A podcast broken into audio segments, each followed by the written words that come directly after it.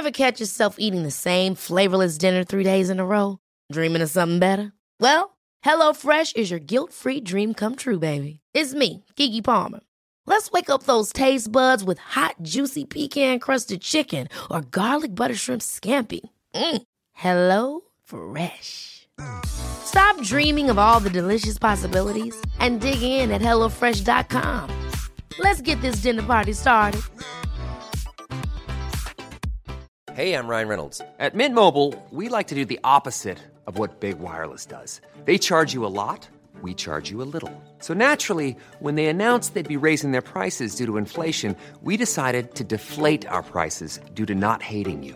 That's right. We're cutting the price of Mint Unlimited from $30 a month to just $15 a month. Give it a try at mintmobile.com slash switch. $45 upfront for three months plus taxes and fees. Promote for new customers for limited time. Unlimited more than 40 gigabytes per month. Slows. Full terms at mintmobile.com. Hey, it's Ryan Reynolds, and I'm here with Keith, co-star of my upcoming film, If, only in theaters May 17th. Do you want to tell people the big news? All right, I'll do it. Sign up now and you'll get unlimited for $15 a month in six months of Paramount Plus Essential Plan on us. Mintmobile.com slash switch. Upfront payment of $45 equivalent to $15 per month. Unlimited over 40 gigabytes per month. Face lower speeds. Videos at 480p. Active Mint customers by 531.24 get six months of Paramount Plus Essential Plan. Auto renews after six months. Offer ends May 31st, 2024. Separate Paramount Plus registration required. Terms and conditions apply if rated PG. Bonjour à tous et bienvenue sur Anomia. Je m'appelle Valentin Tonti Bernard et j'ai décidé de créer ce podcast pour vous permettre de découvrir des personnalités exceptionnelles du monde du droit. Des barons du barreau pour le jeudi ou des juristes en herbe pour le lundi. Des gens à qui vous identifiez ou des gens qui sauront vous inspirer. Aujourd'hui, j'ai la chance de vous faire découvrir ma conversation avec maître Sophie Vermeil. Sophie, c'est une avocate qui a vu du pays. Elle a vu l'Angleterre, elle a vu la France, elle a vu le droit, elle a vu l'économie, elle a vu des cabinets français, elle a vu des cabinets anglais, des cabinets américains, et aujourd'hui elle travaille à son compte. Sophie a 39 ans et elle a déjà une vie d'avocate extrêmement riche. Elle a travaillé notamment sur toutes les questions de procédure collective, de droit boursier et de marché de capitaux. Cet épisode est extrêmement riche et va vous permettre d'apprendre énormément de choses par rapport à la vie au sein des cabinets d'avocats et par rapport aux tâches qui vous sont confiées, au temps de travail et à la difficulté de celui-ci. Cette conversation mérite d'être écoutée. Je vous laisse découvrir ma conversation avec Sophie, mais avant ça, j'aimerais que vous puissiez aller liker la page Anomia sur Facebook et LinkedIn et laisser un petit 5 étoiles à ce podcast en donnant votre avis. Bonne écoute. Eh bien écoute, euh, bonjour Sophie Vermeil, je suis très heureux que tu puisses me recevoir aujourd'hui dans ton cabinet à Hartmont. Hartmont, c'est ça? Je présente, Ah non, non, non, c'est là où je, je loge. C'est là où tu euh, loges, Je suis ok. juridiquement indépendante, moi. Tu es juridiquement mais Bien sûr, je partage mes locaux avec euh, d'illustres confrères. Parfait. Mais écoute, je suis très heureux que tu puisses me recevoir. En tout cas, ça a été un petit peu compliqué étant donné que tu reviens de Londres. Oui, merci à toi d'être venu. c'est gentil. Est-ce que tu pourrais me parler un petit peu de ton parcours, Sophie? Écoute, moi j'ai eu un parcours au début euh, assez classique.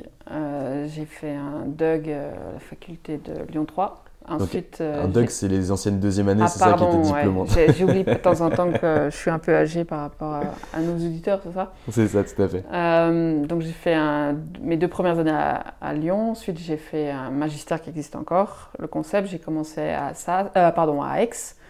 Et ensuite, euh, comme j'avais euh, pas de mo- trop mauvaises notes, plutôt des bonnes, euh, j'ai demandé une dérogation pour atterrir aux deuxième année de magistère à Assas, ce qui se fait pas. Donc j'ai commencé déjà à contourner euh, les règles. les règles. Et donc j'ai fini mes études en France en troisième année à SAS. Ensuite, je suis partie un an en LLM à King's College à Londres.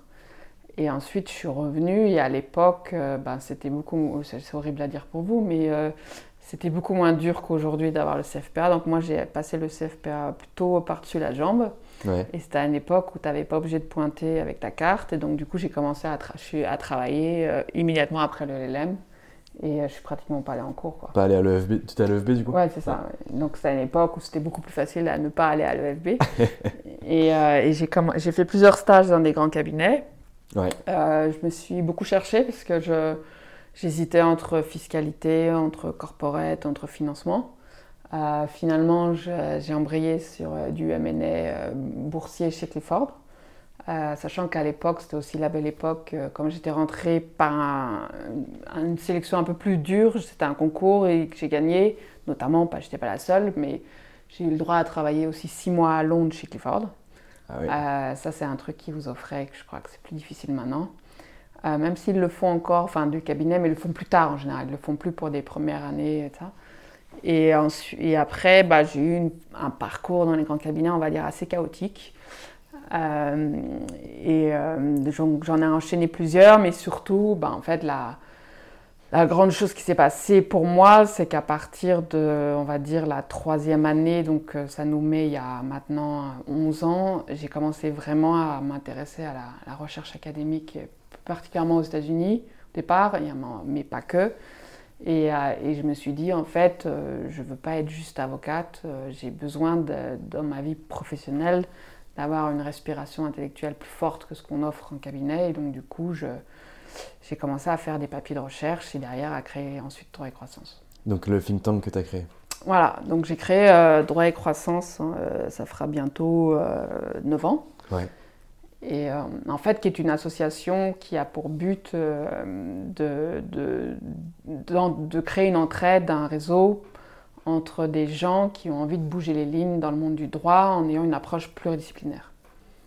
Et en gros, on fait ce qu'on appelle de l'analyse économique droit, c'est-à-dire qu'on on croise en fait des raisonnements de juristes avec des raisonnements d'économistes et, le, et en fait c'est tout ça pour essayer d'imaginer euh, comment le droit va évoluer à l'avenir. C'est-à-dire que si tu fais de l'économie, en fait, tu vas t'intéresser à comment la règle de droit, en fait, influence le comportement des agents, en fait. Et, à ce moment-là, si, tu comprends quelques règles d'économie, tu es capable, du coup, d'être plus pertinent, de mon point de vue, euh, dans l'analyse de euh, l'efficacité d'un système juridique et, de, et, de, pouvoir davantage faire des propositions euh, sur la manière dont devrait évoluer le système. Oui, parce que le droit aujourd'hui, tel qu'il peut être vu par exemple dans les cabinets d'avocats, donc euh, comme ce que tu viens de dépeindre, c'est que c'est un droit qui doit être exécuté pour répondre à une solution donnée, mais qu'on va se servir du droit positif en place sans s'interroger sur la règle pour répondre, enfin pour donner une réponse qui est juste par rapport au système actuel, sans s'interroger sur le global.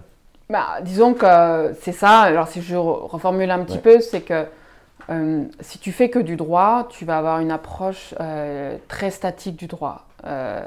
Euh, c'est-à-dire, tu vas dire, voilà, la règle c'est ça. et du coup, tu fais ton raisonnement, le syllogisme, le fameux syllogisme de juriste. Et, donc, du coup, tu, ça va être difficile à un moment donné de contester la pertinence, le bien fondé de la règle par rapport à la situation que tu as, à laquelle tu dois répondre. Si tu fais de l'économie, tu vas beaucoup plus t'interroger sur la pertinence de la règle. Et à partir du moment où tu identifies que euh, la règle n'est pas forcément pertinente par rapport à un objectif d'intérêt général, on va dire, bah, du coup, tu vas peut-être plus facilement trouver des arguments pour, la, pour contourner et éviter d'avoir une application euh, bête et méchante, j'ai envie de dire, euh, de la règle. Un autre exemple que je peux donner pour vraiment illustrer ce que c'est que l'analyse économique droit, c'est si moi je, je suis purement dans une approche juridico-juridique et que je, décris ce que c'est que le droit des entreprises infiltrées, je vais par exemple dire, euh, alors là on a le mandat ad hoc, là on a la conciliation, là la, la sauvegarde, et puis ensuite si ça s'aggrave, il y a le redressement judiciaire, et puis on fait la liquidation. Si je suis un économiste, en fait, je vais vite comprendre que dans la phase dite de médiation, donc qui est la phase conciliation mandat ad hoc, en fait, les parties négocient dans l'anticipation du procès, c'est-à-dire qu'est-ce qui se passe si elles échouent dans la médiation. Et donc, il y a la procédure collective, et la procédure collective, elle définit un certain nombre de droits. Et donc, en ayant un raisonnement d'économiste, c'est comme la théorie des jeux, c'est qu'on voit en fait que le comportement en amont, au moment de la médiation, est complètement euh, dépendant de la solution en aval. Et, c'est-à-dire au moment du procès. Donc, la procédure collective, si c'est l'entreprise en difficulté. Et, ça, si on comprend ça, en fait, on est capable du coup de voir des choses dans le comportement euh, des gens qu'on a autour de la table en tant qu'avocat au moment de la négociation, avoir des solutions pour arriver à des solutions de négociation qu'on n'aurait pas si on a une vision purement statique du droit. C'est pour ça que faire de l'économie du droit quand on fait de la négociation euh, pour n'importe quel type de contrat, c'est hyper important parce que du coup, ça suppose qu'on s'interroge sur le, procès, du coup. C'est pour ça qu'on dit, euh, ça fait 30 ans qu'on parle de la médiation en France, mais la médiation, c'est complètement dépendant de la prévisibilité de l'issue du procès. Plus tu comprends, en fait, euh, qu'est-ce qui va se passer en aval entre les parties devant le juge, plus c'est prévisible, plus les parties comprennent euh, à quel point elles ont intérêt à la médiation. C'est tout l'enjeu aujourd'hui de la justice prédictive, avec euh, les espèces d'algorithmes et de statistiques qu'on peut sortir par rapport à une cour qui est formée de tel magistrat, tel magistrat, tel magistrat, quelles sont les 100, 500, 1000 dernières décisions qu'ils ont pu rendre par rapport à tel point du droit quand la position de l'acteur économique était dans telle position. Exactement. Et c'est pour ça que, par exemple, mon think tank se bat pour que les décisions de justice euh, ne soient pas rendues par, de manière anonyme et qu'on ne connaisse pas les juges. Parce que euh, malheureusement, c'est un des défauts de notre tradition euh, civiliste, c'est que, en fait, il faut connaître l'histoire, c'est au moment de la Révolution, les, tribunaux se sont rangés du mauvais côté, c'est-à-dire qu'elles sont allées du côté, euh, elles ont essayé de protéger bah, du coup la monarchie, et du coup on a essayé de les réduire. et ce qui fait qu'on a eu la prohibition des arrêts de règlement, etc. Et, mais le, le truc, c'est qu'essentiel, c'est que si tu es économiste, tu comprends l'importance de, de, savoir exactement quel est le droit en fait. Et plus tu crées de la prévisibilité, plus du coup tu, tu, as, tu, tu permets d'améliorer la médiation. Et on l'a vu en fait euh, sur les prud'hommes, euh, le fait qu'il y ait eu un barème, qu'on aime ou pas l'idée du barème, euh, le barème fait qu'on a diminué les, contentieux d'un tiers apparemment, et ça c'est extrêmement précieux. Mais ça veut dire aussi que, bon, là pour embrayer sur les barèmes et après on reviendra sur ton parcours, ça veut dire aussi par exemple, moi ma mère était avocate en droit social, elle trouve que, en tout cas c'est politique, que les barèmes Macron sont une hérésie, étant donné qu'elle est plutôt avocate pour les salariés, qui sont de petits salariés en règle générale, et que quand ils prennent 15 ans euh, d'ancienneté, la modification législative qui intervient aujourd'hui leur pose des difficultés par rapport à... Moi je ne vais pas discuter du fond, parce que je ne suis pas avocat en droit du travail, mais par contre l'idée de la prévisibilité est importante. C'est très intéressante. Parce que du coup, ce que peut ne pas voir justement ta mère avocate, c'est à quel point la prévisibilité, du coup, en encourageant la négociation, va encourager euh, du coup l'embauche. Et, c'est difficile, surtout quelqu'un qui bénéficiait jusqu'à présent du système qui crée du contentieux, qui voit du coup qu'il a moins de dossiers, c'est un peu difficile de lui demander d'avoir une analyse coût-bénéfice et de prendre en compte l'intérêt général. Clairement. Clairement, je suis tout à fait d'accord avec toi. Je vais revenir sur tout ce que tu as pu dire par rapport au droit et à l'économie que je trouve super intéressant. Donc toi, tu as un parcours où tu fais ton DUG en province, donc à Lyon. Tu vas ensuite à Aix-Marseille, puis à Paris pour faire le mm. magister des GCE d'Assas, et enfin à King's College. Mm. Donc tu as quand même vu du pays, évolué dans différents milieux qui mm. sont tous, à mon avis, très différents. Et tu as complété ton cursus universitaire juridique par un LLM à King's College. Est-ce que tu pourrais nous dire ce que ça, ça t'a apporté? Alors, pour être très honnête, euh, quand je voulu faire mon LLM, euh, je voulais être fiscaliste à la base et je me suis aperçu en cours de route que je voulais plus être fiscaliste. Donc, en soi, le, LLM à Londres, euh, il m'a pas, il m'a fait montrer une autre façon de travailler, ce qui était important. C'est-à-dire, il m'a montré qu'il y avait des masters, que la manière de faire plutôt anglo-saxonne, c'est-à-dire qu'il y a moins d'heures de cours et que tu dois apprendre à beaucoup lire et, du coup, tu arrives en cours où il y a un niveau de préparation qui n'est pas du tout le même que ce qu'on a en France. Donc ça, c'était important. Après, sur les domaines, c'est pas là où je me suis plus épanouie, parce qu'au cours de route, m'apercevant que la fiscalité, c'était pas ça. Euh, mais par contre, euh, c'est là où j'ai fait des rencontres, euh, où j'ai baigné dans un univers, du coup, avec plein d'étrangers, où moi, pour le coup, je me sentais particulièrement à l'aise. Donc ça permet de, vraiment de prendre du recul par rapport à sa formation. Ça serait à faire aujourd'hui parce que je conseille beaucoup de jeunes euh, qui font des, choix de l'LM. Euh, je les pousse beaucoup. Alors, c'est vrai qu'il y a le problème de l'argent si on fait un LM aux États-Unis. Euh, néanmoins, alors il y a quand même des. Si, pour certains, ce qui est important, c'est de quand on fait son LLM, c'est de, je dirais, d'avoir d'être suffisamment mature pour, pour du coup tirer profit de ce qu'on vous, vous, offre. Et je dirais peut-être que euh, ce serait à refaire d'attendre peut-être un ou deux ans d'expérience professionnelle. D'ailleurs, certains le demandent avant d'y aller. Euh, ça, c'est possible, c'est pas obligatoire, mais ça permet vraiment de tirer profit euh, de la, richesse de ce que peut offrir un LM. si c'est un LM au Royaume-Uni, je dirais que, bon, aujourd'hui, moi, j'ai changé énormément avec Oxford en tant que chercheur, donc c'est vrai que j'essaye de pousser les, les, jeunes que je connais qui font, parce qu'il y a un master par exemple qui fait Law and Finance, qui est vraiment excellent. Et, et, du coup, je vois bien qu'il peut y avoir des très grandes différences selon les LLM en fait. Ok, donc toi, aujourd'hui, si tu avais un conseil à donner, c'est si vous avez de l'argent, allez profiter d'un LLM aux États-Unis, mais pas uniquement après les études, sauf si vous êtes déjà mature pour en tirer la substantifique moelle et, pas s'en servir comme un Erasmus finalement.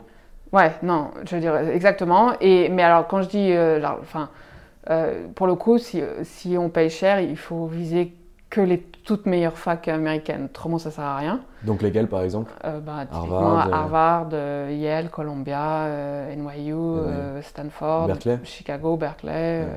Mais sinon, le reste, ça sert à rien. Avoir une université tier 2 américaine et payer 50 000 dollars, ça sert à rien. Après, en Angleterre, c'est beaucoup moins cher, mais je reviens sur le fait que Oxford est excellent, euh, la LSI est montée en puissance aussi, même si elle est moins reconnue qu'Oxford. Cambridge, c'est un peu comme Yale, c'est un peu plus théorique, mais il y a quand même des, il y a des parcours d'excellence. Euh, et, du coup, on peut faire un LLM moins cher. Moi, j'ai entendu parler, hier par exemple, j'ai interviewé euh, Stéphane Baller de, chez EY, enfin ancien de chez EY, qui me parlait d'un LLM qui avait été ouvert apparemment en Suède à Uppsala et mm. qui était aussi super intéressant. Je ne sais pas si tu as des retours par Alors, rapport à ça. Alors, je ne connais pas ce LLM, ce que je peux parler par contre, c'est de la recherche scandinave en law and economics. Et effectivement, le niveau de la recherche est, très fort. Donc je, et c'est comme aussi aux Pays-Bas, hein, on ne connaît pas beaucoup, euh, mais aux Pays-Bas, le, niveau de la recherche dans mes domaines est vraiment fort. Et du coup, j'imagine que les LLM sont, de, sont très bons en fait. Ok. Donc tu fais ce LLM là, ensuite tu reviens en France et tu décides donc d'aller chez Clifford. Déjà pourquoi Clifford? Alors euh, après le LLM, j'ai fait plusieurs stages. Hein. donc donc, euh, mon tout, premier stage, je l'ai fait avant de partir en LLM, je l'ai fait chez Will Kiffar, en fiscalité, justement. Et ensuite, donc, je reviens en LLM. Après le LLM, je, réalise que la fiscalité, c'est non. Et du coup, euh, je pars en corporate chez euh, Sullivan Cromwell pendant trois mois. Ensuite, j'embraye sur trois mois en finance chez Linklaters. Ensuite, trois mois chez Gide à nouveau en finance. Et là, je dis en fait que je me réalise que j'hésite toujours entre plein de choses. Et euh, il y a cette possibilité chez Clifford, via un mode de sélection un peu plus, avec une barrière à l'entrée un peu plus élevée, de pouvoir du coup euh, rentrer chez Clifford, euh, commencer à Paris, aller assez rapidement à Londres.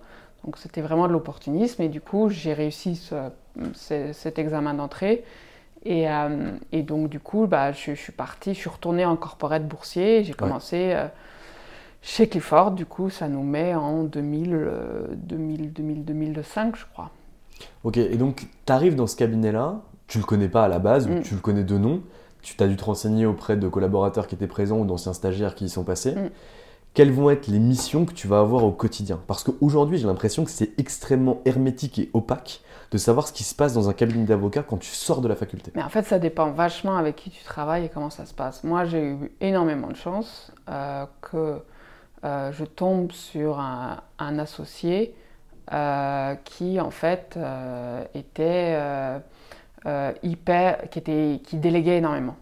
Et moi, à ce moment-là, j'étais très en demande. Donc, en fait, je me suis retrouvée très vite à participer à l'introduction en bourse euh, d'une société, à faire aussi une offre publique d'échange, mais j'étais euh, impliqué à un niveau qui, euh, après du recul, était plus élevé que ce qu'on donne en général à un stagiaire. D'accord. Mais ça, c'est parce que l'associé était décomplexé vis-à-vis vis-à-vis de, de, de, de, la, enfin, pouvait déléguer même à quelqu'un qui, à partir du moment où il avait confiance, peu importe en fait le niveau lequel le, collaborateur, il y a d'autres associés qui pensent qu'ils n'ont pas à entrer en relation avec euh, le stagiaire.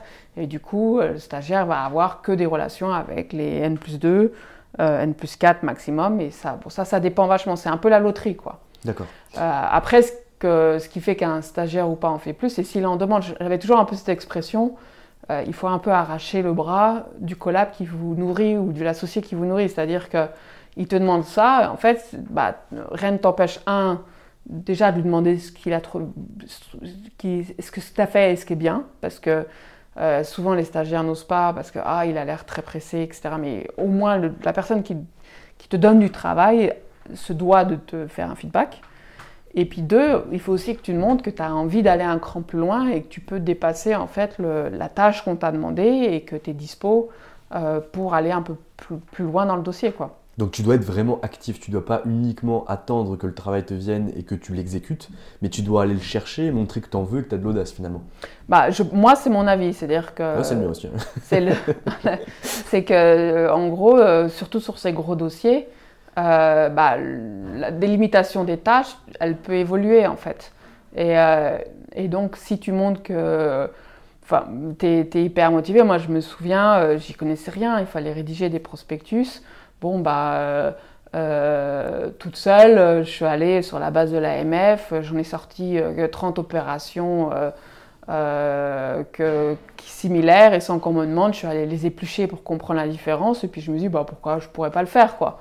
Et du coup, je suis allée convaincre euh, la personne au-dessus de moi que peut-être que je pourrais faire le premier draft au lieu de me cantonner à l'aspect du diligence. Quoi. C'était un peu, un peu ça. Quoi. Et donc là, une fois que tu franchis cette première phase, donc tu vas le voir, tu arrives à le convaincre, le mec te donne ta chance. Là déjà, tu te sens valorisé, mm. parce que tu fais quand même une tâche qui est beaucoup plus intellectuelle que simplement aller mm. éplucher euh, des, des, décisions de, de l'AMF mm. ou des opérations de l'AMF similaires. Et derrière, en plus, tu as quelque chose à prouver. Parce que tu sais que si tu y arrives, tu auras d'autres tâches similaires après. Oui, oui, ça c'était. Euh, moi, ce qui m'a passionné pendant le, ma première collab, c'était que forcément, il y a un gap entre euh, ce que tu apprends à la fac et ce que la vie professionnelle. J'ai envie de dire, c'est normal. Tu ne peux pas demander complètement à la fac. de te préparer dans le sens, enfin la, la fac est censée t'apporter des bases et ensuite tu t'exerces. Euh, mais du coup, c'était, euh, pour moi, c'était euh, vraiment un environnement à un moment donné où j'apprenais plein de choses et, et, et, ça bougeait tout le temps. Et, ça, j'étais là-dessus, j'étais très contente. Ok. Donc moi, j'ai eu la chance de ne pas avoir une première collaboration douloureuse comme certains. Et alors, du coup, tu fais ta première collab donc, qui se passe bien, donc ça doit te donner un bon aspect du métier d'avocat et tu as envie de continuer. Donc tu fais tes six mois à Londres chez Clifford parce que mm. tu as la chance de gagner ce concours. Mm. Et tu décides de t'en aller à quel moment? Bah, je me suis du coup paradoxalement en allée assez vite. Euh, et du coup, je, me suis, je suis partie deux ans et demi après euh, les avoir rejoints. Parce que j'ai euh, une personne qui travaillait au-dessus de, au de, moi qui est partie dans un autre cabinet. Et c'était un cabinet, donc Walgochal, qui montait en puissance. Et, et c'est comme toujours, on croit toujours que l'herbe est plus verte qu'ailleurs. Et, que, et du coup, je me suis dit, tiens, c'est un cabinet qui est en train de. C'est un, cabinet qui était à l'époque très connu et qui est toujours très connu en private equity LBO et qui était en train de développer une pratique boursière. Et moi, ayant cette caractéristique-là, je me suis dit que c'était le, bon moment pour, euh, pour le rejoindre. Regret? Moi, j'ai jamais rien regretté dans la vie. Donc, mm. euh, donc euh, non, après, c'est effectivement la crise financière à ce moment-là. Il faut savoir qu'il y a eu Lehman Brothers. Euh, du coup, a fondamentalement changé bah, tous les plans. Hein. Je pense qu'aujourd'hui, là, on est toujours en période d'euphorie boursière, etc. les gens ne savent pas ce que c'est que quand tu te lèves le matin, tu regardes la bourse tomber et tu arrives au bureau et tout d'un coup, il n'y a plus rien à faire. et, il commence à avoir des charrettes de licenciement, et, et, souvent des jeunes collaborateurs, j'étais pas dedans, euh, mais euh, c'est quand même assez déstabilisant d'arriver dans cette ambiance-là. Quoi. Clairement. Bah, ça ne te met pas sur de bonnes bases pour pouvoir commencer au sein d'un nouveau cabinet et pouvoir avancer. Quoi. Oui, et puis bah, bon, il y avait aussi des, des, raisons personnelles qui faisaient que c'était euh, compliqué pour moi à cette époque, mais néanmoins, j'ai eu des, des, dossiers super intéressants, notamment un dossier qui a, qui a changé complètement les choses pour moi dans ma vie, puisqu'il m'a fait voir des aspects, notamment de restructuration, que j'avais jamais vu, notamment avec les États-Unis, et c'est ce qui a fait que je me suis intéressée en fait euh, aux restructurations financières et que bon an mal an, je suis tombée sur la recherche académique américaine. Et c'est donc chez Weil que j'ai commencé à, à, écrire des papiers de recherche sur le sujet. D'accord, donc là tu avais, quand même avais quand même du temps pour pouvoir faire ce genre de choses. Oui, parce que j'avais les Mann Brothers qui étaient passés. et donc au début, quand euh, tout d'un coup tu sors d'une énorme période où j'avais beaucoup beaucoup de boulot, je dormais plus. Et tout d'un coup, on finit le dossier, et je me souviens très bien, c'était donc euh, quatre mois après Lehman Brothers, où tout d'un coup, tu arrives et il n'y a plus rien à faire. Et, euh, parce que du coup, moi, j'avais la fin de mon dossier qui n'était pas impactée par Lehman, mais une fois qu'on avait fermé le dossier, en fait, euh, bah, en il n'y avait plus rien qui se passait. Et donc, donc les 15 premiers jours, tu es content parce que du coup, tu n'as rien à faire après une période très intense de travail. Puis arrivé la troisième semaine, tu commences un peu à flipper. Et du coup, je me suis dit, bah tiens, euh, je peux pas rester les bras ballants alors que tu as l'impression que tout s'écroule autour. Et je me suis dit, il faut absolument que je m'intéresse aux restructurations financières? bon, maintenant, c'est la crise. Et, et, en fait, j'ai eu la pour particularité de le faire via le biais américain, puisque c'est d'abord en comprenant ce qui se passait aux US qu'ensuite je me suis remis dans la matière que j'avais pas ouverte depuis la licence de droit et mon cours de droit des entreprises en difficulté. Donc là, entre gros guillemets, je le dis, c'est finalement grâce à la crise financière que tu as acquis, ou en tout cas tu as eu l'envie d'acquérir et de comprendre l'intégralité des connaissances que tu développes aujourd'hui. Oui, clairement. Bah, oui, il fallait s'adapter à un environnement qui était nouveau et que moi, je ne pouvais pas juste m'asseoir euh, sur mes mains en attendant que la crise passe. Quoi. Euh, surtout que c'était déstabilisant encore une fois, puisque euh, clairement, il y avait des, on séparait des collaborateurs. On voyait bien que tout d'un coup, l'équipe de restructuration du, du, cabinet, qui était déjà très connue, était hyper busy quand nous, on faisait rien. qu'on voyait bien que l'équipe de private equity du LBO, qui avait aidé à faire les LBO, se retrouvait aussi busy, parce que du coup, il fallait s'occuper des restructurations de LBO qu'ils avaient fait avant. Et, donc, du coup, bah, je me suis passionnée pour ça. Et, du coup, c'est vrai que j'ai quitté le cabinet assez vite parce que mes idées euh, euh, et, du coup allaient en, contradiction avec euh, les, intérêts des clients que défendait le cabinet. Mais alors ça, on te l'a fait comprendre parce qu'on prône souvent la liberté de penser, la liberté d'expression de l'avocat dans l'intégralité de la presse ou même aujourd'hui quand les avocats ils sont en train de manifester euh, pour, pour leur retraite, on dit que finalement c'est une atteinte au client parce qu'on va plus permettre à l'avocat de le défendre et d'opérer sa liberté par rapport à ça. Là, tu es quand même en train de me dire que un cabinet d'avocats qui a quand même un nom. Euh, c'est évident, il a des, il a des clients. Le, cabinet comme euh, il défend euh, avant tout les sociétés et les actionnaires des sociétés en difficulté. Moi, j'arrivais en disant attendez, le droit des faillites, c'est pas ça. Il faut absolument euh, que le droit soit beaucoup plus protecteur des intérêts des créanciers parce que c'est plus efficace et du coup parce que c'est plus dans l'intérêt général. Bah, c'est normal. Mais après, ils m'ont pas empêché de sortir l'article. mais tu sens bien que si tu as envie de te développer et de défendre ces idées, tu vas un peu en, conflit avec. Euh, alors, c'est bien parce que il y a un associé qui m'a dit quand j'ai sorti mon tout premier article, euh, je suis ultra libéral. Je ne crois pas être ultra libéral. Euh, mais du coup, ça avait un peu. Euh, voilà. Donné le ton, quoi. Le, ton. Et ensuite, je me suis dit, en fait, que mes idées allaient plutôt être intéresser en fait, les banques, parce que c'était des créanciers, et que du coup, j'allais plutôt intérêt à retourner dans un cabinet anglais euh, qui défendait les banques. Et donc c'est pour ça que j'ai rejoint Freshfield assez vite. Et là, du coup, tu fais une longue partie de ta carrière chez Freshfield Même pas long, moi j'ai du mal à rester. Euh. Non, ce qui se passe, c'est que du coup, je commence euh, à travailler et là, je pense que c'est un secret de polichinelle, ça, ça se passait pas très bien pour des raisons personnelles. Et, et, et j'arrive à m'auto-détacher, donc à, obtenir un, détachement euh, toute seule grâce à mes travaux de recherche chez Société Générale, côté banque, en restructuring.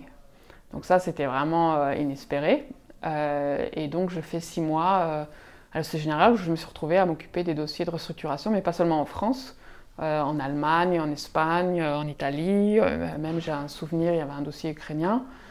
Et, et, en fait, je vois assez vite que les idées que j'avais commencé à développer dans mes articles étaient les bonnes, puisque en ayant cette expérience où je travaillais dans plusieurs droits, parce que du coup, je devenais en fait le client de cabinet d'avocats. Donc, euh, euh, je, voyais bien que j'avais touché des choses qui étaient assez justes et que je voyais bien, en comparant avec ce qui se passait dans les autres pays, je voyais bien là où ça pêchait en France, mais sachant que ça pêche aussi dans d'autres pays. Hein. Bien sûr.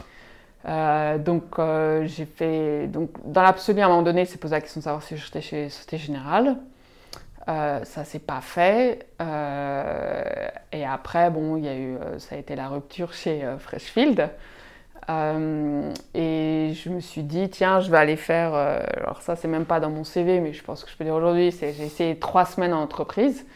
Et j'ai la chance, au bout de trois semaines, que quelqu'un de bien l'entreprise m'explique que j'étais pas fait pour l'entreprise, en quoi il avait totalement raison. Et donc, je me suis retrouvée à 31 ans, un peu perdu par rapport aux objectifs et je me suis dit, bah tiens, euh, à 31 ans, tu peux pas, comment dire, tu peux pas aller dans un job qui te fait pas rêver, c'est pas possible. Quand, quand tu as 31 ans, que tu as un peu d'argent sur ton compte en banque, même si tu touches pas le chômage et que tu n'as pas de charge familiale, bah, je me suis dit, il faut que je prenne le temps de vraiment trouver ma voie. Et, et, je me suis dit, bah, pour rassurer tout le monde, je vais commencer une thèse, mais pas comme tout le monde. J'ai commencé une thèse en travaux, de thèse travaux qui, qui, veut dire en fait tu, tu, écris des articles et que tu agrèges pour faire une thèse. Ok. Un peu une compilation de tous les articles que tu vas faire pour mener une pensée globale. Euh. Voilà, pour faire un C. Et, euh, et c'est là où j'ai commencé à balancer euh, mes articles un peu partout. j'ai eu la chance que j'ai été repérée par prof d'économie qui travaillait au Conseil d'analyse économique, qui est le think tank qui dépend du service du Premier ministre. Et du coup, elle m'a demandé un rapport euh, sur un des sujets adjacents à ce que je faisais, ce qui me donnait en fait une opportunité d'aller revoir tout le monde, dire voilà, je, fais ça, est-ce qu'on peut se discuter? Et du coup, bah, effectivement, de provoquer les rencontres. Et, euh, et là où j'ai eu beaucoup de chance aussi, c'est que j'ai fini par euh, envoyer ma recherche au FMI. Et, et c'est là où j'étais surprise, où ils m'ont proposé tout de suite de venir présenter certains de mes travaux, euh, quand je leur ai dit que j'aimerais bien prendre un café avec certains d'entre eux euh, quand j'étais à Washington, ils m'ont dit bah, vous allez présenter. J'ai fait du coup plusieurs présentations. Et je me suis dit, euh, si j'arrive à susciter de l'intérêt de gens comme eux, c'est que je ne dois pas avoir trop faux sur ce que je raconte. Et que du coup, bon an, mal an, même si c'était dur, même si à ce moment-là je ne gagnais pas ma vie, même je venais de créer Droit et Croissance, donc le think tank, euh, je me suis dit, il faut que je m'accroche et, euh, à un moment donné, euh, la voie se dessinera. Enfin, disons qu'il faut être patient pour trouver le, ce qui vous convient bien, en fait. Pour moi, ça a encore un peu pris du temps, parce que quand j'ai fini, au bout de 18 mois, j'étais un peu fauchée. Et du coup, j'ai réintégré les grands cabinets, mais... De retour chez qui, du coup, cette fois? Chez Norton, mais cette fois-ci, j'étais du coup knowledge lawyer, donc je faisais pas de dossier. Donc l'idée, c'était que... Tu faisais de la doctrine? Je faisais la doctrine la journée, donc à 19h, et puis après, je faisais mes papiers de recherche jusqu'à 2h du matin. Euh, donc c'est pour ça qu'il y a des moments eu difficiles, euh, mais en fait, c'était pas exactement euh, ce que je voulais faire jusqu'à la fin de mes jours, mais au moins, ça me, déjà, un, c'était du knowledge en finance, donc ça me mmh. faisait voir encore autre chose. mais deux, ça me, enfin, du coup, ça me laissait aussi du temps pour, parce qu'il me fallait du temps pour développer les papiers, quoi et tout en développant nos croissance. Et, euh, et, donc là, c'était des années euh, qui étaient euh, très dures, parce le cumul. Ouais. après, rapidement, du coup, on m'a proposé un job de retrouver avocat normal, entre guillemets, chez DLA en restructuring. Et là, mais à nouveau, je me suis retrouvée dans une situation où il y avait aussi des limites du fait de des idées que je, dont je faisais la promotion qui en fait disruptaient le secteur. Mm. Et du coup, euh, c'était toujours euh, compliqué. Oui, donc euh, après avoir écrit en fait des, des, documents aussi engagés par rapport à la compréhension que tu pouvais avoir de façon juridico-économique du modèle français et de ce que selon toi et selon d'autres personnes qui ont le même courant de pensée que toi devrait exister, ça a rentré en conflit avec les clients de gros cabinets d'avocats, Steve Sullivan, Will Kiffar, White Case et toute la clique. Bah, disons que quand tu es avocat dans ces cabinets-là, ce que généralement, la voie que tu choisis, c'est de froisser personne. et donc, euh, même si le système est imparfait, si en tout cas, toi, tu gagnes bien ta vie, tu génères euh, bah, du chiffre grâce au système, tu vas pas comme ça remettre en cause le système. C'est assez rare. Euh, moi, j'avais une approche qui était complètement disruptive. Et après, je pense que c'était une approche qui permettait de gagner des clients, mais c'est difficile euh, si bah, tu es dans un environnement où les associés ont leur, déjà leur propre clientèle, où ils n'ont pas besoin de créer quelque chose de disruptif pour euh, en fait, prendre des parts de marché. En fait. Donc c'est une logique où tu es beaucoup plus court-termiste, comme moi j'étais euh, plutôt dans une, un positionnement où, avec un investissement fort et du long terme. C'est ça qui, est en conflit. Le cabinet d'avocat, c'est ce qu'il vous demande quand même à la fin, c'est de faire beaucoup d'heures et de générer du chiffre. Si vous faites de la recherche à côté, ça, on en parlera après ça. c'est un peu compliqué. Et donc du coup, là pour toi, la solution, c'est tu passes chez DLA en restructuring et après du coup, tu deviens indépendante parce que au vu du courant de pensée que tu peux développer de ton think tank et des difficultés qu'ils commencent à avoir avec le langage policés des gros cabinets d'avocats qui doivent nécessairement avoir hein, pour mm. gagner leur croûte mm. derrière. Euh, du coup, tu décides de devenir indépendante. Bah oui, à un moment donné, quand tu as plusieurs euh, échecs en grand cabinet, tu finis par comprendre que c'est pas pour toi. Alors moi, j'ai été un peu lente à comprendre. Euh, mais, euh, mais tout en ayant, attention, fait plein de rencontres hyper riches et, et, avoir gardé énormément de liens avec eux. C'est pas eux contre moi. Ouais, bien sûr. Mais, mais c'est vrai que j'étais dans un mode qui n'était pas adapté et avec deux vies professionnelles, euh, donc la, vie en cabinet et la vie de mon think tank qui étaient très différentes. Euh, là où j'ai beaucoup de plaisir aujourd'hui à être indépendante, c'est que euh, en fait ma recherche nourrit mes dossiers et pas l'inverse. C'est-à-dire que c'est parce que je développe certaines choses qu'on vient me chercher et, que moi, voyant d'autres choses, de moi-même, je vais des marchés pour proposer des choses et, du coup, ça devient beaucoup plus facile euh, quand tout se réconcilie, même si ça reste très important, indépendant, euh, droit et croissance. Et j'y tiens parce que, à cause du dossier qui fait que j'ai fait un peu l'actualité, il y a eu des, attaques sur le think tank euh, qui sont pas acceptables. droit et croissance, c'est une association qui fait que de la recherche, qui est neutre et qui n'a pas vocation à faire de l'activisme. Et après, moi, j'ai ma pratique à côté, où évidemment, je me nourris de ce que j'ai pu développer euh, dans le think tank pour avoir des dossiers parfois euh, compliqués. Mais là, c'est très différent. Oui, donc tu n'es pas le gourou d'une secte, tu ne sers pas de droit et croissance comme étant une espèce de micro-entreprise commerciale qui va t'apporter a posteriori des dossiers. C'est vraiment totalement dédié. Non, parce que le, ce que les gens savent moins, c'est que donc droit et croissance, donc je l'ai dit, fait l'analyse économique du droit, mais l'objectif ultime, et on l'a dit un peu plus clairement récemment, c'est de disrupter complètement l'enseignement supérieur. Donc c'est vraiment de défendre l'idée que euh, tant qu'on n'aura pas de recherche qui va de l'avant en droit et qui est complètement indépendante, sans conflit d'intérêt, euh, c'est très difficile sur certains sujets de faire valoir l'intérêt général en France et ça explique de mon point de vue qu'on ait énormément de retard sur certains sujets. et donc à partir du moment, pardon, pour finir avec le cabinet avocat, à partir du moment où on croit ça très fort, ben, la première chose qu'on fait, c'est que, ou qu'on s'oblige, c'est de créer euh, euh, quelque chose de très étanche entre euh, la recherche et les dossiers après.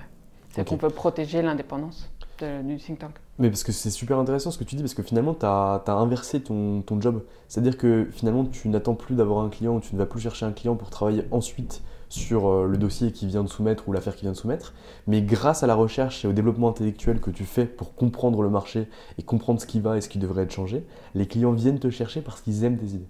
Oui, alors, parfois, oui, oui, j'ai cette chance-là que euh, c'est par certaines choses que je fais et moi-même que je, je, vois où je me dis, tiens, il y a des opportunités euh, et que du coup, ça m'arrive de proposer à des gens ou qui viennent après, il je peux être aussi un avocat très classique où j'ai un contact et qu'il vient me chercher pour quelque chose de très différent. Hein.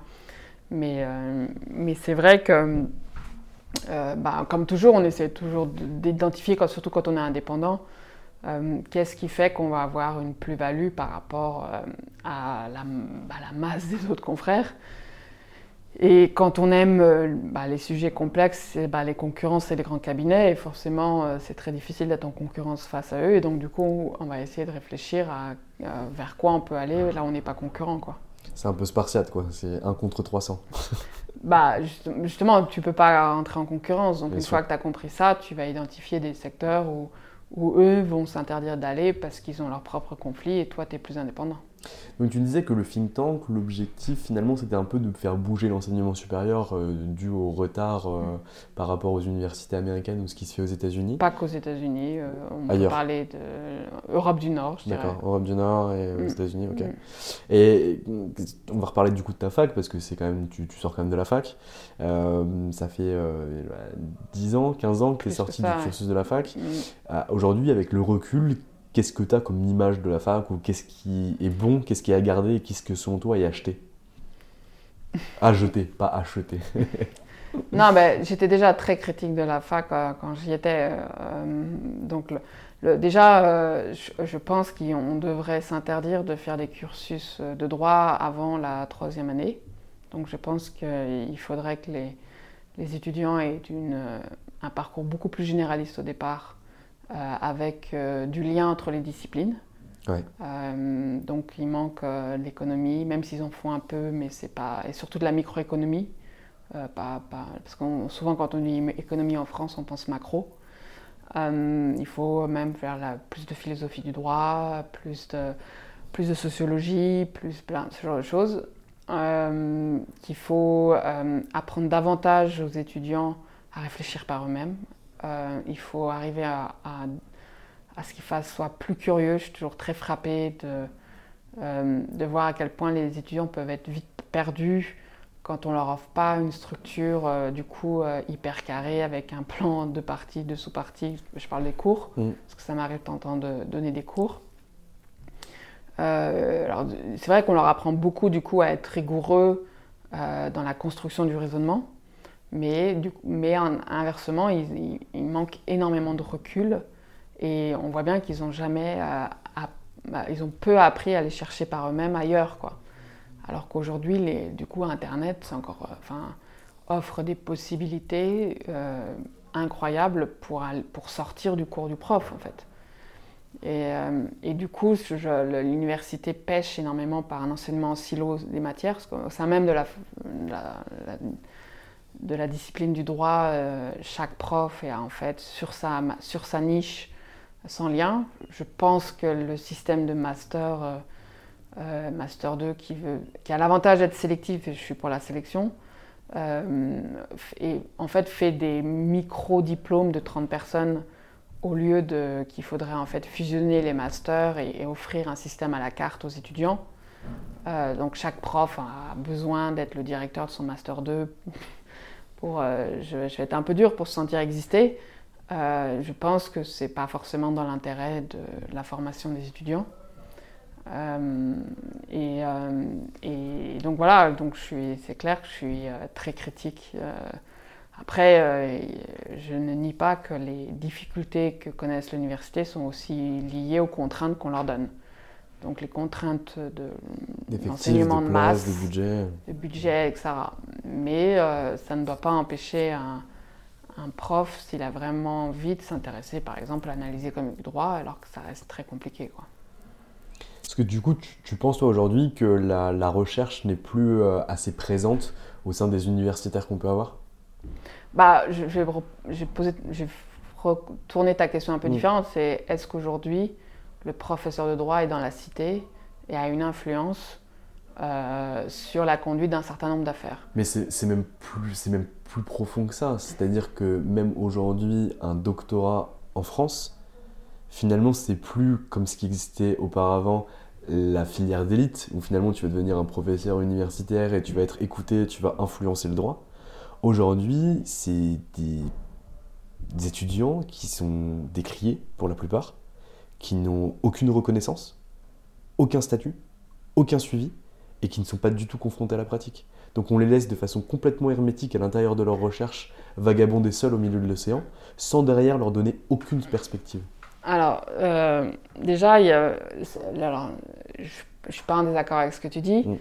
Euh, si là, on va toucher la question de savoir pourquoi, en fait, on... déjà, pourquoi on fait de la recherche? Euh, Je ne veux pas réduire la recherche à ce que je viens de dire, c'est-à-dire de dire il faut imaginer la règle de demain, parce que c'est vrai que c'est aussi important de comprendre quelle était la règle passée, et donc de regarder, de faire l'histoire du droit, de, comparer, etc. Donc, tout n'est pas que de la recherche où on va... Euh, on va participer au débat public pour faire avancer. Mais moi, je pense que c'est très important que, que les professeurs participent à ça, euh, parce qu'ils euh, sont supposés du coup être indépendants, parce qu'ils ont un statut, et donc pas être en situation de conflit d'intérêts, justement, contrairement euh, aux avocats. Moi, ça m'a assez choqué quand dernièrement je parlais de ce sujet à quelqu'un qui était très haut placé dans l'administration au ministère de l'Enseignement supérieur, qui ne voyait pas le problème à ce que les profs de droit soient aussi tous avocats.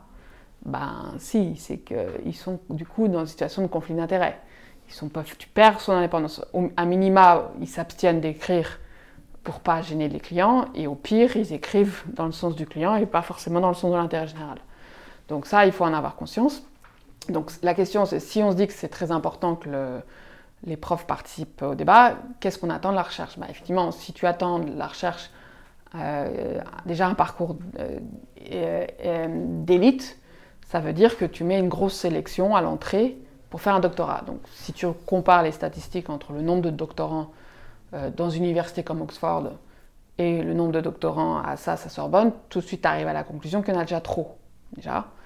Et euh, ensuite, il y a la question de que fait l'étudiant. Après, quand tu dis que l'étudiant est tout seul dans sa théorie, rien n'empêche l'étudiant, et ce n'est pas son directeur de thèse qui va l'empêcher d'aller sur LinkedIn, d'aller identifier des gens qui sont intéressants pour sa thèse et d'essayer de provoquer un déjeuner ou un petit déjeuner. Bien sûr.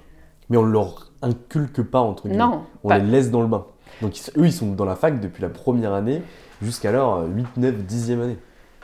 Oui, parce qu'en en fait, euh, tout le système de l'enseignement supérieur est un système qui est un peu dans la droite ligne de notre système d'éducation nationale. C'est-à-dire qu'il y a un sachant, il y a un étudiant, et on ne va pas dire que c'est l'école française qui apprend la coopération, le travail en groupe, euh, l'initiative. Elle apprend des choses intéressantes, mais pas, c'est pas ça, on va dire. Et donc, du coup, quand on arrive aussi dans le système de la fac, où on a encore plus les cours. Euh, toujours en amphi, même, même les cours en TD qui permettent un peu plus l'échange, mais ça reste euh, pas un système où on encourage la coopération, en tout cas pas à mon époque, je crois pas que c'est beaucoup changé.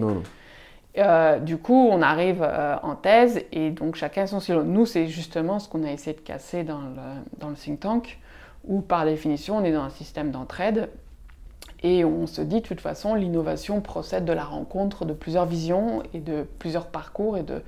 Et, donc, c'est que en croisant euh, les parcours qu'en croisant les disciplines, que du coup tu peux avancer. Et si tu crois à ça, eh ben, tu, crois à l'idée que c'est important qu'il y ait ce genre de profil dans la cité et du coup euh, qui fasse avancer certains sujets contre la vie en fait des intérêts catégoriels installés, on va dire. Ok.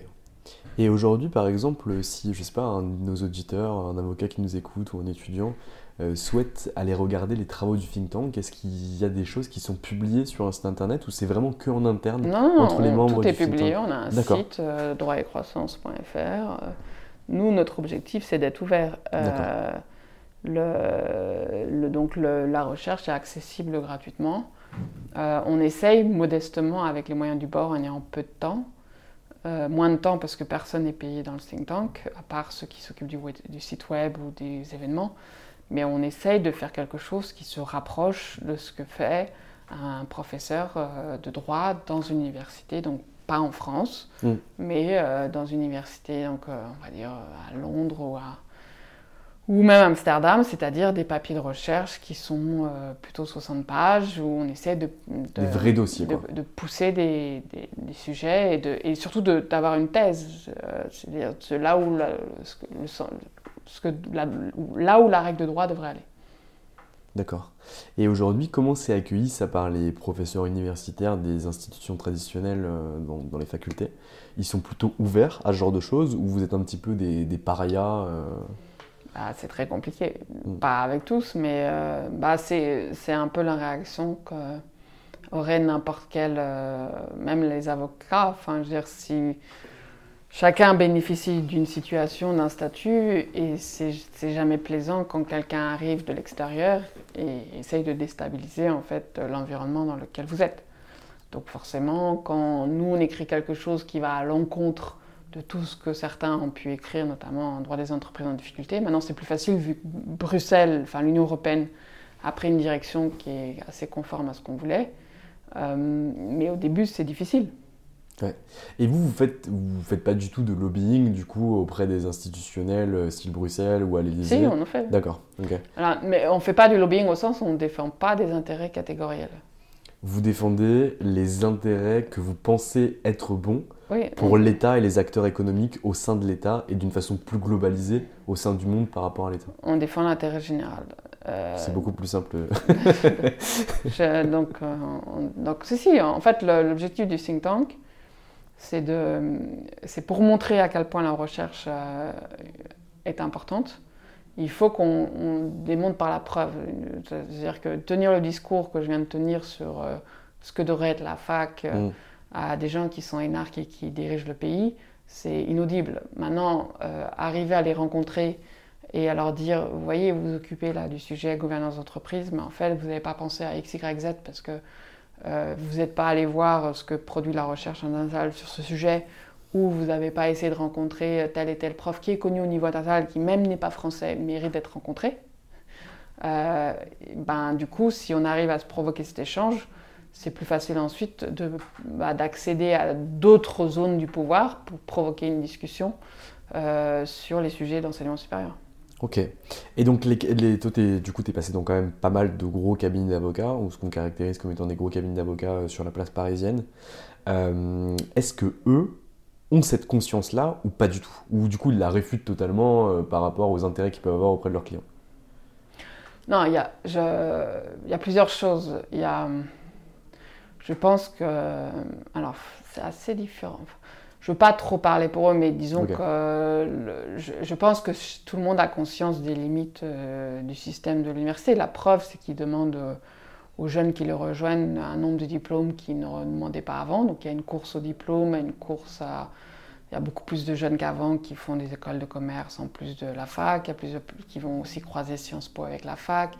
Donc je pense que chacun sent qu'il y a quand même un sujet euh, d'enseignement supérieur, euh, sans forcément mettre totalement le doigt sur ce qui ne va pas, parce que je euh, je, parce que je ne crois pas que la solution passe non plus par mettre des avocats dans la fac. Je pense que c'est mm. important qu'il y ait parfois des avocats qui viennent, mais je reste éminemment convaincue que la fac, c'est pas non plus un cabinet d'avocats, et ça vous donne des bases que vous apprenez, que si vous les apprenez pas à la fac, vous les apprendrez pas après.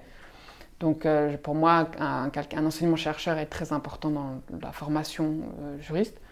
Euh, après, je pense que les grands cabinets se rendent compte que, ben, que, le droit français a quand même perdu beaucoup de son influence. par rapport, ben, tout le monde voit bien l'importance des cabinets américains et anglais à Paris. Hein. Euh, qui sont les plus cotés, les plus rémunérateurs, en tout cas pour les étudiants qui viennent de sortir de master, euh, comme tout à l'heure tu pouvais qualifier euh, d'excellents masters. Oui, après il y a quand même des cabinets français qui tirent leur épingle. mais Brodin, Darrois et autres. Mais, mais oui, il y a, enfin après ils ont des parce qu'ils ont aussi des marchés financiers plus développés et je prétends que si leurs marchés financiers d'origine sont plus développés, c'est-à-dire américains, anglais, c'est parce que le, le, droit est meilleur. Et ça, c'est quelque chose qui n'est pas admis en France franchement, j'aime beaucoup et c'est assez agréable d'entendre ce genre d'analyse qu'on entend assez rarement d'ailleurs et qui permet aussi d'ouvrir la réflexion par rapport à ce que pourrait être ou ce que devrait être la, la recherche déjà et euh, l'éducation supérieure. Je te propose de refermer ce sujet-là et qu'on ouvre un nouveau sujet qui va être, euh, enfin pas un nouveau sujet parce que tu en as parlé tout à l'heure, mais qui va être le travail au sein des cabinets d'avocats, des gros cabinets d'avocats, notamment les horaires de travail et les rémunérations que tu peux avoir au sein de ces cabinets d'avocats. Est-ce que tu peux un peu lever le voile par rapport à ça? Parce que moi, je te le dis, quand j'étais à la fac, j'avais en Master 1 un peu honte de le dire, je vais l'avouer aujourd'hui. Je me demandais comment pouvait faire une personne pour arriver à 9h du matin dans un cabinet, à partir à 2h ou à 3h du matin, et faire ça plusieurs fois par semaine. Et je me disais physiquement, en fait, je ne vais pas tenir, je ne vais pas être capable de le faire. Est-ce que tu pourrais me parler un peu de ça, de ce que tu as vécu tu dis ça parce que moi j'ai un, souvenir très précis où quand j'étais en magistère à Assas, euh, un des frères euh, de mes camarades de classe était en grand cabinet et il m'avait expliqué que son frère venait de rentrer à 3h du matin du cab et je m'étais dit, ah bah du coup il avait dû être super lent, je comprends pas pourquoi il n'est pas rentré plus tôt. Bon, une fois que je suis rentrée dans le système, j'ai compris pourquoi euh, de temps en temps il y a effectivement, même souvent, euh, des contraintes qui font que quand vous êtes dans un dossier, pour un certain nombre de raisons, il faut aller très vite, parce qu'en fait, l'avocat, c'est euh, comment dire l'exécutant euh, d'un accord de départ. Donc, il faut mettre la tuyauterie en place très vite, parce que plus vous, plus vous allez vite, plus vous réduisez le coût de certaines opérations, vous réduisez les risques pour votre client, et tout doit faire plus vite. Avant, c'est sûr que quand c'était la machine de fax, il y avait des contraintes techniques qui faisaient que forcément tout allait plus lentement. Le jour où on a basculé sur Internet, du coup, comme il n'y avait plus la contrainte du fax, euh, du coup, bah, la limite, c'était uniquement la limite physique, en fait, euh, des, des, personnes qui travaillent sur le dossier. Donc, c'est pour ça. Après, on peut tenir euh, beaucoup parce que quand le dossier est prenant, il y a, l'adrénaline qui fait que, du coup, vous, vous, pouvez rester éveillé. Et surtout, il faut dire ce qui est, et ça, c'est aussi un tabou, je crois, euh, dans ce que vous faites dans les grands cabinets, il y a une part parfois de réflexion, mais il y a aussi une part d'exécution qui demande de pas beaucoup utiliser son cerveau. Il euh, faut être très clair là-dessus. Et donc, vous êtes capable de faire des choses à 2 heures du matin que vous ne pouvez pas faire si vous êtes en train de, par exemple, faire un article de recherche ou en train d'avoir une énorme réflexion. En tout cas, moi, je ne pourrais pas le faire. Mm. Euh, donc, donc c'est pour ça aussi que ça permet de de, tenir euh, et, de faire beaucoup d'heures. Après, tout le monde n'est pas forcément euh, apte à, suivre aussi le rythme.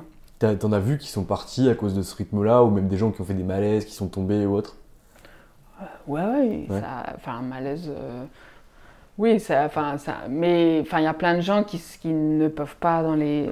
Enfin, il faut savoir que par exemple aux États-Unis, les gens extrêmement brillants qui sortent d'Harvard ne vont pas en cabinet d'avocat. faut juste parce que si vous êtes là pour l'argent, c'est pas le cabinet d'avocat, c'est ils vont monter une start-up. En fait, il y a plus d'options, on va dire. Euh, alors que nous, quand on sort de la fac de droit, comme on n'est pas l'élite française, pour être clair, c'est mm. plutôt euh, Polytechnique ou ENA, bah, naturellement, du coup, on va en grand cabinet. Alors, du coup, on croit que c'est le Graal, mais il faut être assez modeste par rapport à ce que c'est d'être avocat. quoi. C'est quoi ta semaine de l'horreur? La pire semaine que tu es passée uniquement au niveau du temps de travail et des tâches qui t'ont été données au sein d'un cabinet Quand tu dis l'horreur, tu parles de, de, rythme. De ton état de fatigue, de ton rythme, de tout ce que tu as vécu. Euh, du coup, bah, j'ai un souvenir très précis d'un dossier, euh, justement, quand je... mais c'était pas horrible, c'était, j'étais dans mon dossier, c'était mmh. euh, où j'étais à Paris, c'était un dossier avec une société française, mais qui était en train de faire une opération assez compliquée avec une, une société en Californie.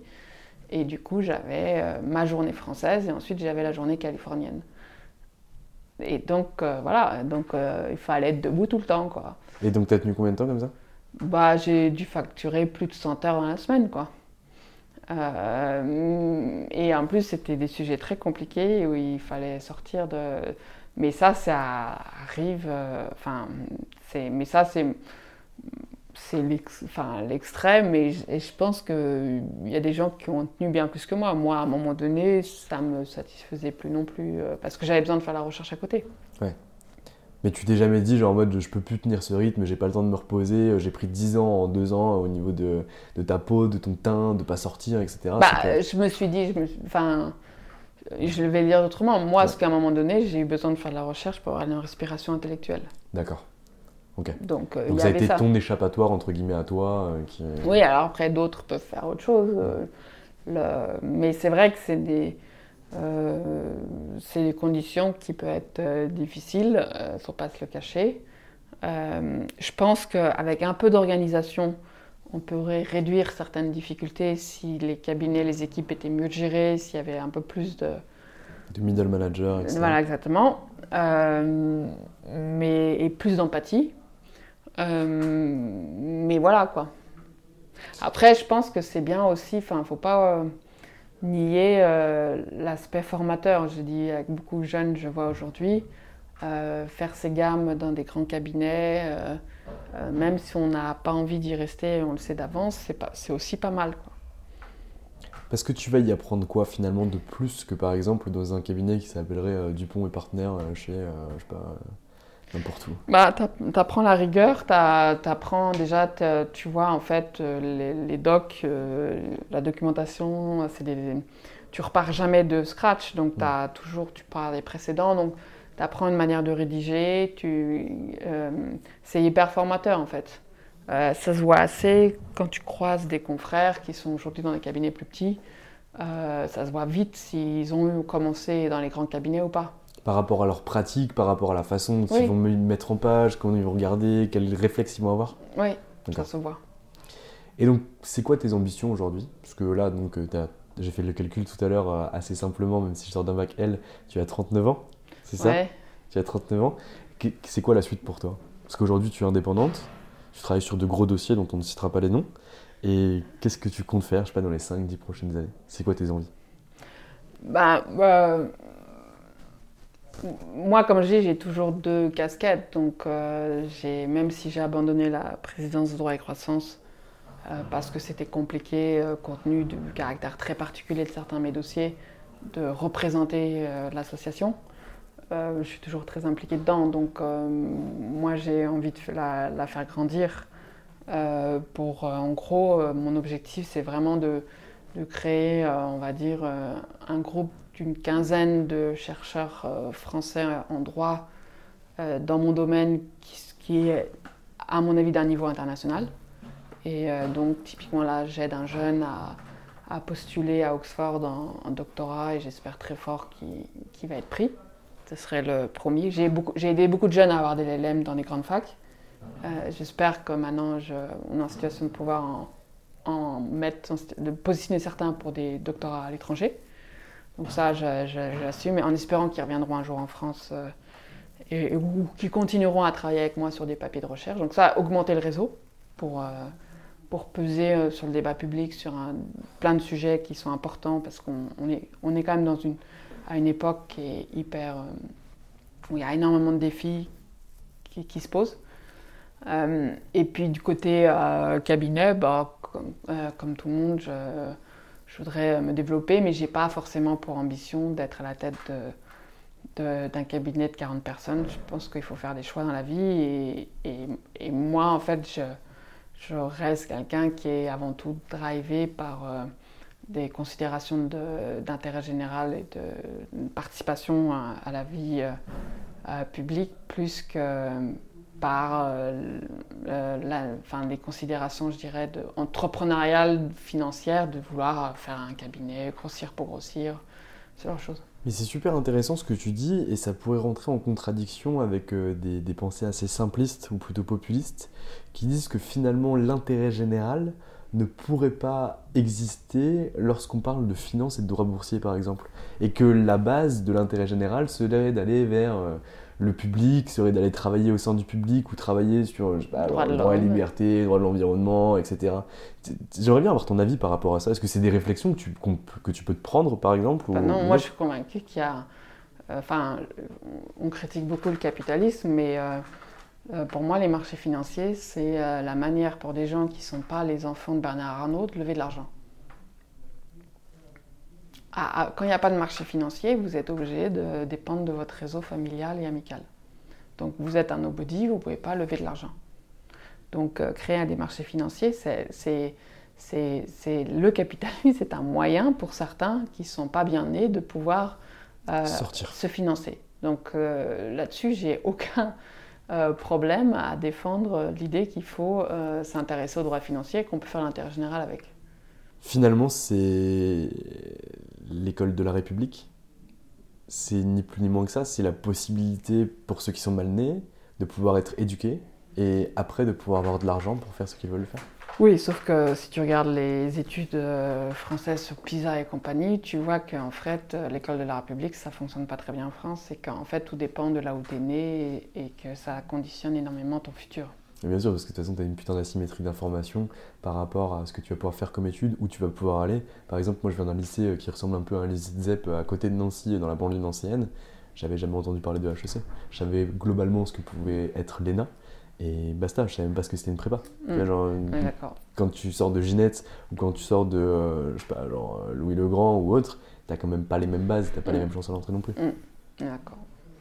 Est-ce que tu as un mot de la fin, un conseil à donner aux gens qui peuvent nous écouter, qui peuvent être un public euh, avocat, étudiant en droit ou plus globalement juriste?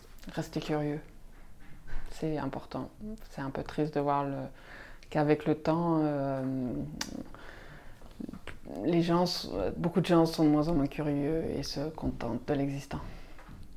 Ça, c'est une très belle phrase pour conclure. Est-ce que tu peux laisser des coordonnées du droit et croissance pour qu'on puisse te contacter si on est intéressé par tes travaux ou même rentrer directement en contact avec toi pour avoir des conseils ou savoir sur quoi tu travailles? Bah, Sur le site, comme je disais, il y a toutes les coordonnées www.droitetcroissance.fr. Parfait. Mais écoute, je te remercie Sophie de m'avoir accordé du temps et je te souhaite une très bonne journée. À toi aussi. Et voilà, c'est déjà fini les juristes. J'espère que cet épisode vous a plu et que vous en écouterez encore beaucoup d'autres. Pour me permettre de m'améliorer et que ce podcast soit vu un maximum, j'aimerais beaucoup que vous puissiez laisser votre avis sur ce podcast et mettre une petite note 5 étoiles. On se retrouve lundi pour un nouvel épisode des Juristes en herbe. Ciao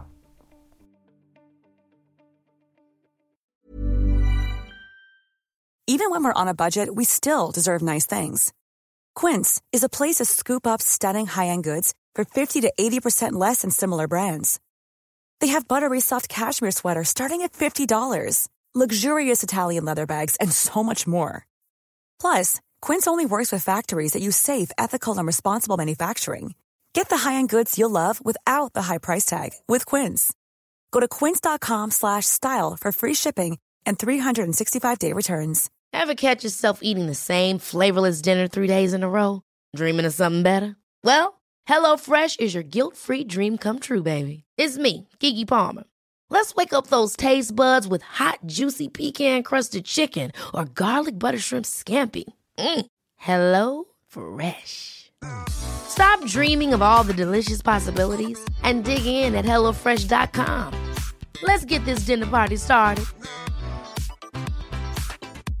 Want to get a chiseled look in the jawline? Sculpt and shape your jawline with added volume from Juvederm Volux XC. Juvederm Volux XC is an injectable gel specifically designed to be robust enough to improve moderate to severe loss of jawline definition. And it is the first and only hyaluronic acid filler approved for the jawline. Add volume to your jawline for a chiseled look with Juvederm Volux XC. For important safety information and to find a licensed specialist, visit juvederm.com. That's J U V E D E R M.com. Not for people with severe allergic reactions, allergies to lidocaine, or the proteins used in Juvederm. Common side effects include injection site redness, swelling, pain, tenderness, firmness, lumps, bumps, bruising, discoloration, or itching. There's a risk of unintentional injection into a blood vessel, which can cause vision abnormalities, blindness, stroke, temporary scabs, or scarring. Talk to a licensed specialist to find out if it's right for you. Visit juvederm.com. That's J U V E D E R M.com.